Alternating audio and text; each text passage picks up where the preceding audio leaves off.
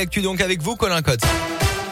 Et elle a une aujourd'hui un nouveau conseil de défense ce matin, le troisième depuis le début de la guerre en Ukraine. Il se tient autour d'Emmanuel Macron.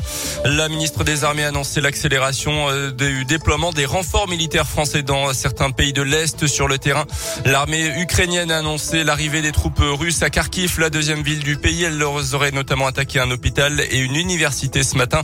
Au nord de Kiev, l'impressionnant convoi militaire de plusieurs dizaines de kilomètres est à l'arrêt soumis vraisemblablement à des problèmes logistiques selon plusieurs médias En France, les autorités s'attendent à voir arriver des milliers de réfugiés dans les prochaines semaines. La solidarité s'organise pour aider les 660 000 Ukrainiens qui ont déjà trouvé refuge en ce moment en Pologne et en Hongrie notamment.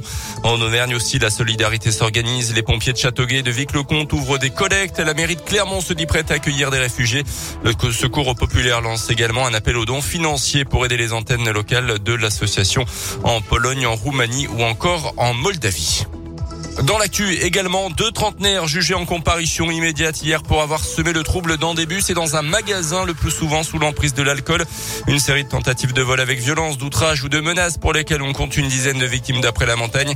Une liste qui démarre le 20 mai dernier dans un bus de la T2C à Gerza. Des peines de 18 mois de prison, dont 4 avec sursis et un an de prison, dont 6 mois avec sursis ont été prononcés hier. Une nouvelle affaire de violence conjugale devant la justice hier à Clermont. Un homme condamné à deux ans de prison dans un enferme, obligation de soins et il ne doit plus entrer en contact avec son ex-compagne. La victime avait notamment eu le tympan perforé par les coups de son ex-compagnon. Des faits qui remontent au mois d'octobre dernier.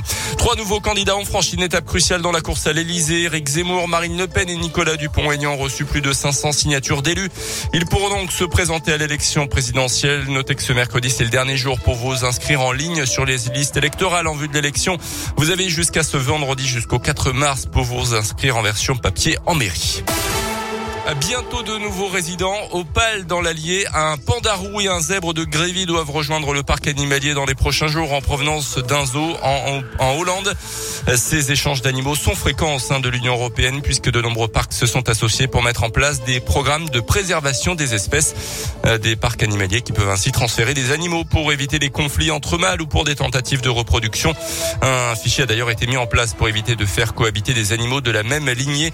Nicolas Joly, le responsable zoologique On perd en qualité génétique, on s'oriente vers de la consanguinité et donc c'est absolument ce qu'il faut éviter. On n'est jamais sûr de rien tant que les deux animaux, les deux individus ne sont pas en contact. Pour autant, on a du recul pour chaque espèce. Là, en l'occurrence Naoki, il y a très peu de chances que ça se passe mal. On est sur un jeune individu qui va cohabiter avec une femelle relativement âgée, on va dire. Là, on anticipe un peu le futur parce que euh, lorsque cette femelle arrivera au, au bout de sa vie, il faudra la remplacer par un jeune individu et là, il y aura compatibilité d'âge pour euh, une éventuelle reproduction. Et même sans objectif de reproduction, l'arrivée d'un nouveau pandarou est attendue avec impatience par les équipes du parc puisque Naoki, la femelle, est seule depuis la mort de son compagnon en 2020. La réouverture du palais est prévue le 16 avril.